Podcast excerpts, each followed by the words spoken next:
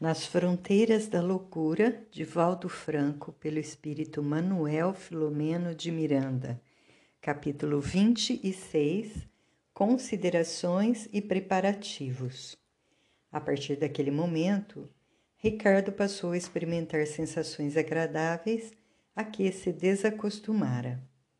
O mergulho nos fluidos salutares do médium Jonas propiciou-lhe uma rápida desintoxicação, modificando-lhe por um momento, embora a densa psicosfera em que se situava. O largo período de animosidade contra Julinda, a expectativa de um retorno a fim de estar ao seu lado no corpo físico e a brutal decepção em face do aborto provocado produziram-lhe choques violentos, perturbando-o profundamente. O ódio sustentado pelo desejo de vingança amainara um pouco ante a possibilidade de ser amado na condição de filho. Todavia, em razão do fracasso da empresa do renascimento, volvera em lava vulcânica destruidora numa erupção candente. Habituava-se à alimentação igualmente venenosa que absorvia da sua hospedeira na ultriz obsessão acompanhara-a desde cedo e maltratara-a, perturbando-lhe o equilíbrio por largos anos.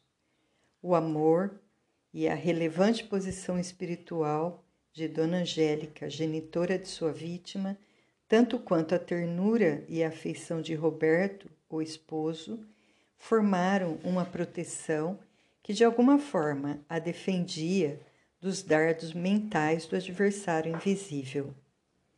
Impelido por desejos inconfessáveis, como veremos, ambicionava o retorno que ela lhe negou. Assim, desabituara-se a um clima psíquico de paz, moneideado pela fúria que o assaltava. Retornando ao apartamento da enferma, cumburia-se na revolta por temer perder a presa. Dera-se conta de que os acontecimentos não tinham curso ao talante das paixões de cada qual. Num átimo percebera o que se negava a considerar. Ninguém é bom juiz em causa própria, como afirma o refrão popular. Tampouco é senhor absoluto do próprio destino. A revolta decorria do fato de identificar a divina ajuda atuando em favor de Julinda como dele próprio, somente que de forma diversa ao que ele desejava. Outro sim também resultava do receio que lhe adveio subitamente, sem saber se explicar. Teria que ouvir eu vídeo e consertar um plano. Sentia-se aturdido, cansado. O choque anímico decorrente da psicofonia controlada debilitou-o, fazendo adormecer por largo período. Não era, todavia, um sono repousante, senão o desencadear das reminiscências desagradáveis impressas no inconsciente profundo que ele vitalizava com o descontrole das paixões inferiores exacerbadas. Sonhava naquele momento com os acontecimentos passados, ressuscitando os clichês mentais arquivados. O ódio era-lhe um comportamento agora habitual, sem que procurasse logicar diante das causas. Enfurecido pela frustração, deixava-se consumir. Aquele estado, no entanto, fora previsto pelo mentor ao conduzi-lo à psicofonia, de modo a produzir-lhe uma catarse inconsciente com vistas à futura libertação psicoterápica que estava programada. Concluídos, porém, os trabalhos na casa espírita, no que tange aos compromissos dos companheiros encarnados ali, permanecemos dando curso aos labores atinentes à nossa área de ação. Equipes diligentes encaminhavam os que foram socorridos ao subposto de emergência a fim de trasladá-los para lugar de assistência definitiva em colônias de socorro próximas da crosta terrestre. Observei que, à medida que as horas avançavam, a instituição fazia-se fazia visitada por pessoas de ambos os lados da vida que vinham receber atendimento, apresentar solicitações e servir. Realmente, o sono fisiológico, facultando o parcial desprendimento do espírito, não deixa de ser um exercício para a desencarnação. Bem poucos, se não raros, dentre os encarnados que ali se movimentavam, recordariam das atividades desenvolvidas durante aquele período de morte da consciência cerebral. Alguns experimentariam sonhos com caracteres estranhos, algo confusos no conteúdo, sem embargo, perceberiam as agradáveis sensações que os seguiriam durante o dia, defluentes dos trabalhos realizados e dos contatos mantidos com os benfeitores desencarnados. O inverso também sucede quando a área de ação transcorre em outros lugares de psicosfera tóxica e de interesses inconfessáveis. Passava da meia-noite quando via adentrar-se Jonas, o médium dedicado, assistido por Genésio que o fora buscar, facilitando-lhe o deslocamento. Pude sentir de perto no companheiro dedicado os frutos da abnegação que a fé espírita consciente lhe propiciava. Dialogamos um pouco e não pude suptar indagações ao companheiro Duarte Logo se me facultou a oportunidade. Percebera que, aos 45 anos, aproximadamente, o trabalhador afeiçoado esplendia de juventude física, sem denotar cansaço ou desgaste nos implementos da maquinaria fisiológica. Transpirava paz no semblante jovial, sem contrações deformantes, ao mesmo tempo denotando madureza e responsabilidade. Não lhe havia notado sinais de compromisso conjugal ou presença psíquica de filhos, assim apresentando-se mais livre e despreocupado. O irmão Genésio não se negou a esclarecer-me que o operário da mediunidade reencarnara-se com graves compromissos no campo da afetividade decorrentes de existências passadas.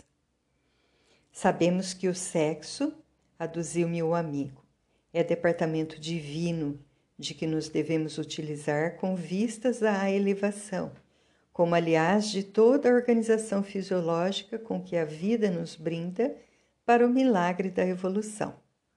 Bem poucos, porém, temos sabido valorizar a sexualidade com o respeito e a compreensão que nos merece. Não poucas vezes temos derrapado, lamentavelmente, no exercício das funções genésicas, transformando-lhes o uso enobrecido em abuso degradante. O nosso Jonas não é exceção.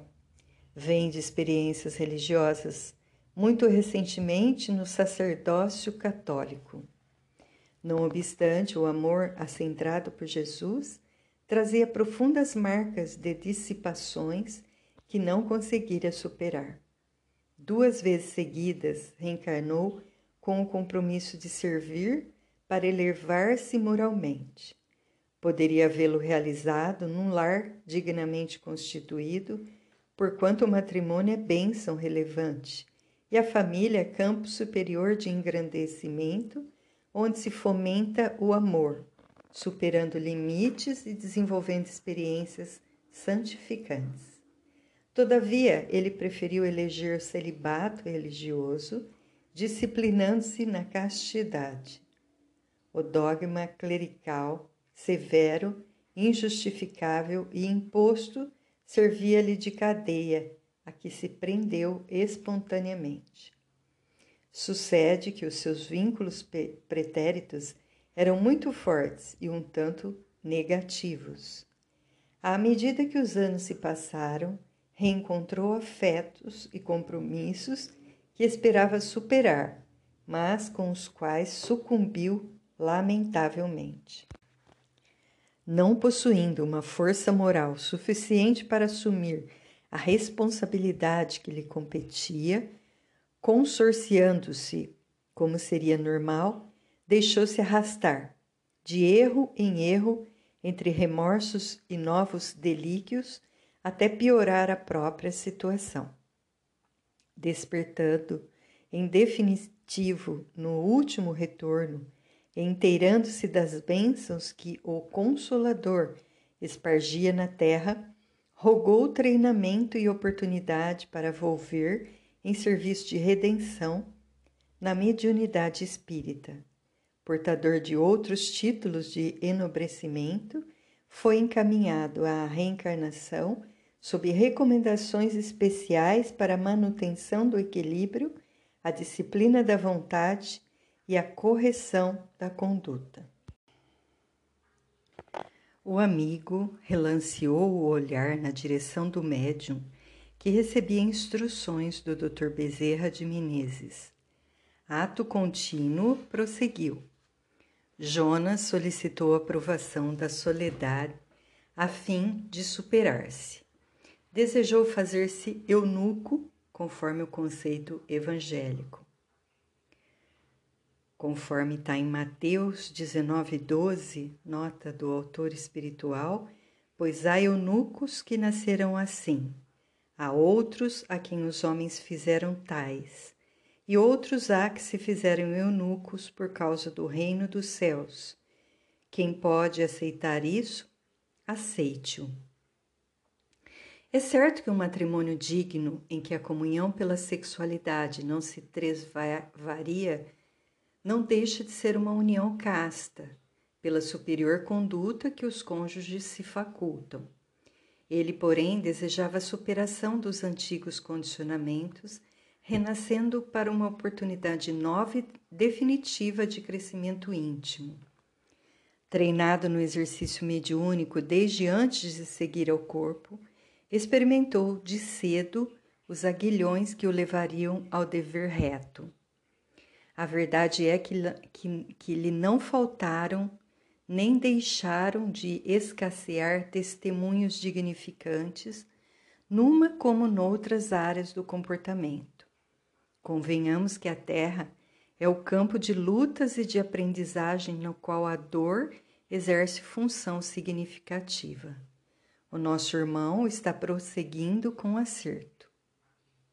Intervim então, de certo modo curioso, perguntando: E tem reencontrado afetos antigos, companheiros de equívocos, tentações? Quem está isento disso? interrogou-me por sua vez. O terreno do progresso, continuou, está assinalado pelas dificuldades e os problemas se multiplicam a cada passo. Assim não fosse, já não seria necessária a experiência a prova.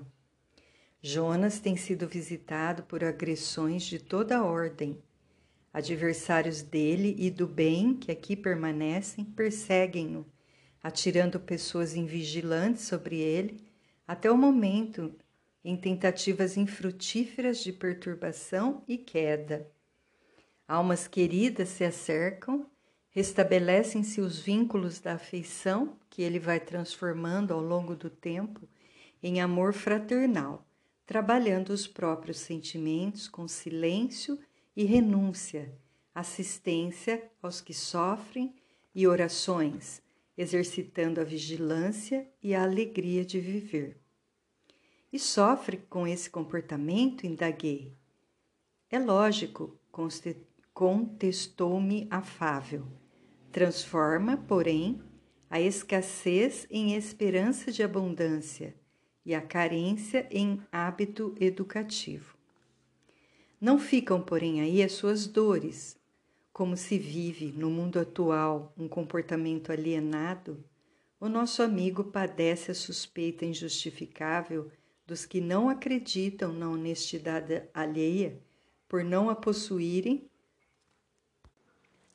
quanto à ostensiva ou discreta censura dos que, aos outros fiscalizam com severidade a si mesmos, permitindo benevolentes concessões e extravagâncias. Epítetos injustos são-lhe aplicados por pessoas que lhe não conhecem os sacrifícios nem a dignidade, tanto quanto suspeitas infundadas surgem nos amigos invigilantes que lhe não compreendem a opção. Sem haver alcançado a santificação, segue compreendendo uns e outros, hoje sofrendo menos do que ontem as flechadas com que o alcançam.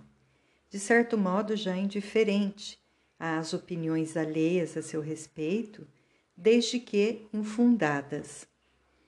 Pelo espírito de dedicação à mediunidade voltada para o bem, ao desinteresse pessoal quando no serviço da doutrina e pelos esforços que empreende por melhorar-se, vem granjeando cada dia maior número de amigos entre nós que se inteiram, inteiram das suas disposições e conquistas, passando esses a simpatizar-lhe a tarefa, utilizando no desdobramento dos compromissos abraçados.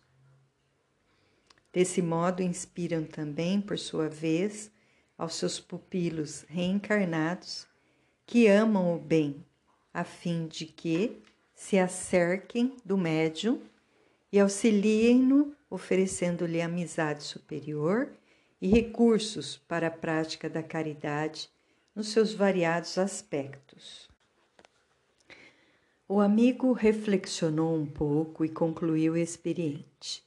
Ninguém transita numa praça de guerra em pleno combate sem sofrer, ao menos, a perturbação da fuzilaria alucinante, quando não se torna vítima de projéteis certeiros ou petardos danosos. Nesse clima, porém, revelam-se os autênticos heróis. O amigo sorriu, prosseguindo no atendimento das tarefas que ali se desdobravam. O vigilante benfeitor, após instruir Jonas, convidou-me a esclarecimentos. Conforme é do conhecimento do caro Miranda, explicou bondoso, o atendimento da problemática obsessiva Julinda Ricardo exige-nos cuidados especiais, tendo-se em vista as complexas implicações em que se emaranham ao trazermos Ricardo à comunicação psicofônica, estabelecemos um vínculo entre ele e o médium Jonas, de quem nos voltaremos a utilizar ainda nessa noite para o atendimento em maior profundidade que se faz indispensável. Como nosso irmão ficou impregnado da energia do companheiro encarnado, nesse momento dorme, o que nos facilita recambiá-lo a esse recinto onde daremos o curso ao labor desobsessivo. Assim sendo, vamos buscá-lo.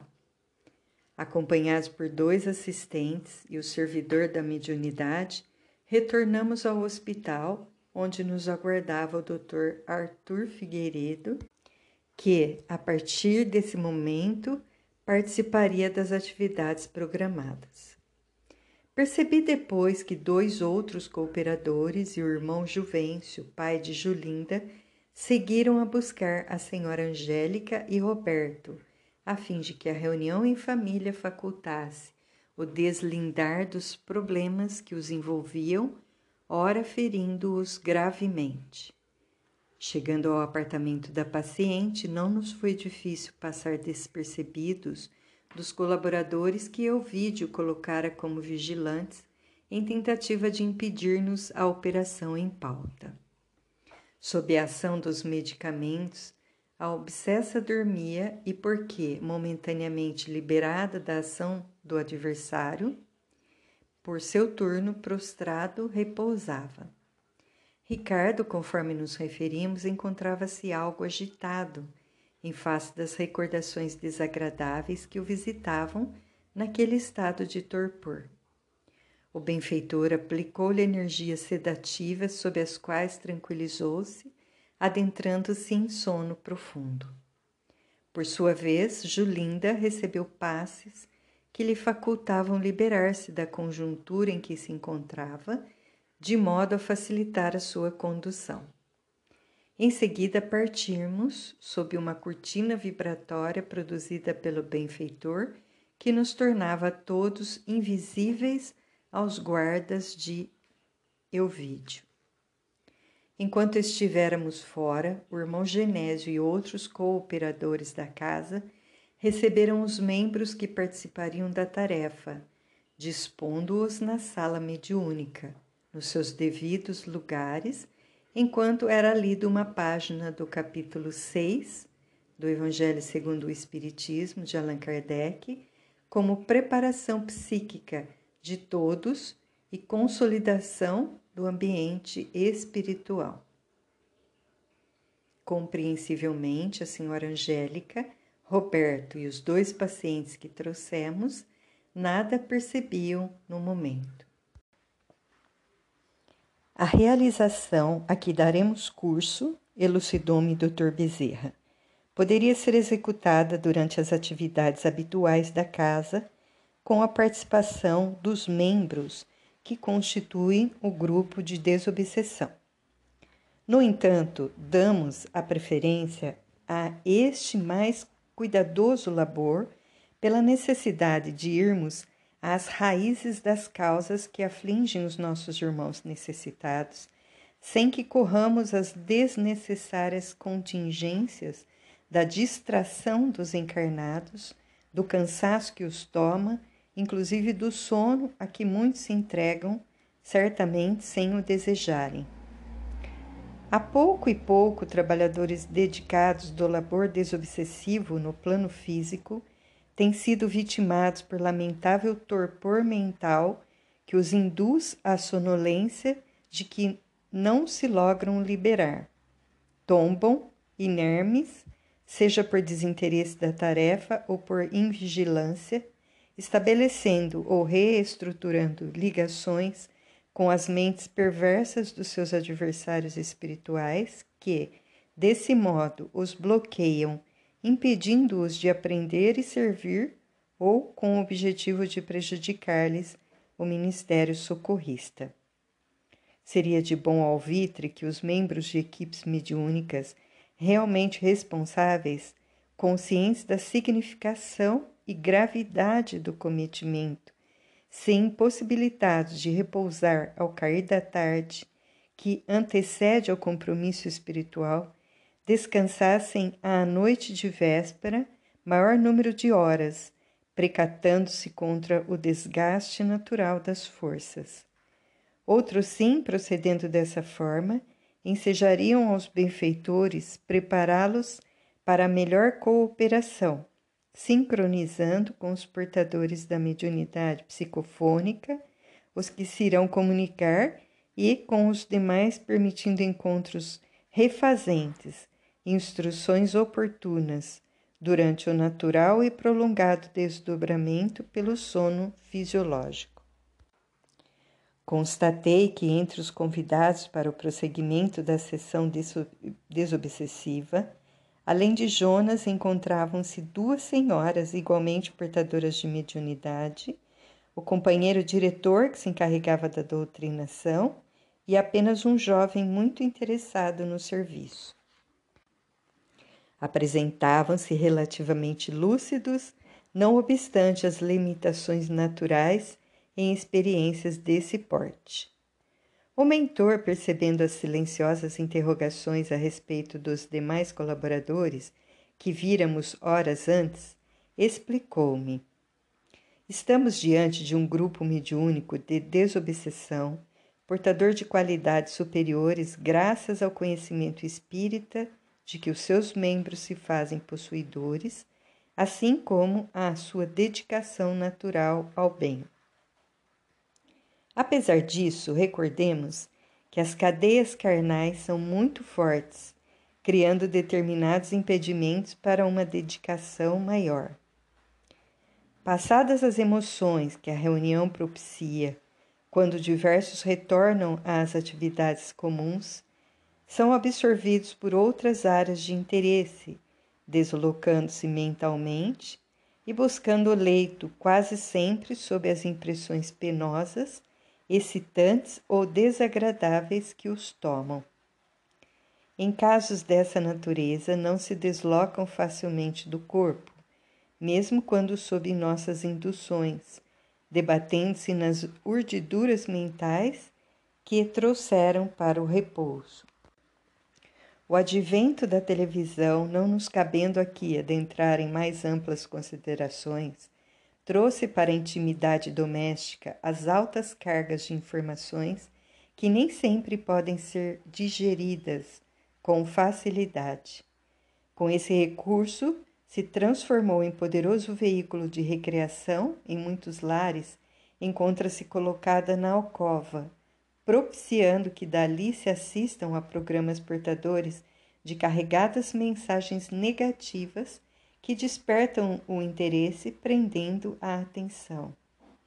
Quando vai desligada, o telespectador nem sempre se libera da película de cujo conteúdo emocional participou ou das últimas notícias que recebeu. Como é natural, agita-se durante os processos do sono, detendo-se nas cogitações não superadas ou partindo em direção das sugestões que foram captadas, com sérios distúrbios para o equilíbrio, a paz pessoal. Seria ideal que os cooperadores encarnados, após o encerramento dos trabalhos mediúnicos, se mantivessem, quanto possível, no clima psíquico que fluíram durante a reunião, meditando no que ouviram, digerindo mentalmente melhor as comunicações incorporando aos hábitos as lições recebidas, orando. Tal atitude, que lhe será sempre de alto alcance positivo, ajudar-nos-á a contribuir para que se melhorem moralmente por prosseguirem em ação edificante e aprendizagem, no desdobramento que os compromissos espirituais a todos nos facultam. Como todos os preparativos estivessem concluídos, o benfeitor dirigiu-se a um ponto central, no semicírculo em que se encontravam todos os participantes de ambos os planos da vida, e proferiu a prece de abertura da reunião.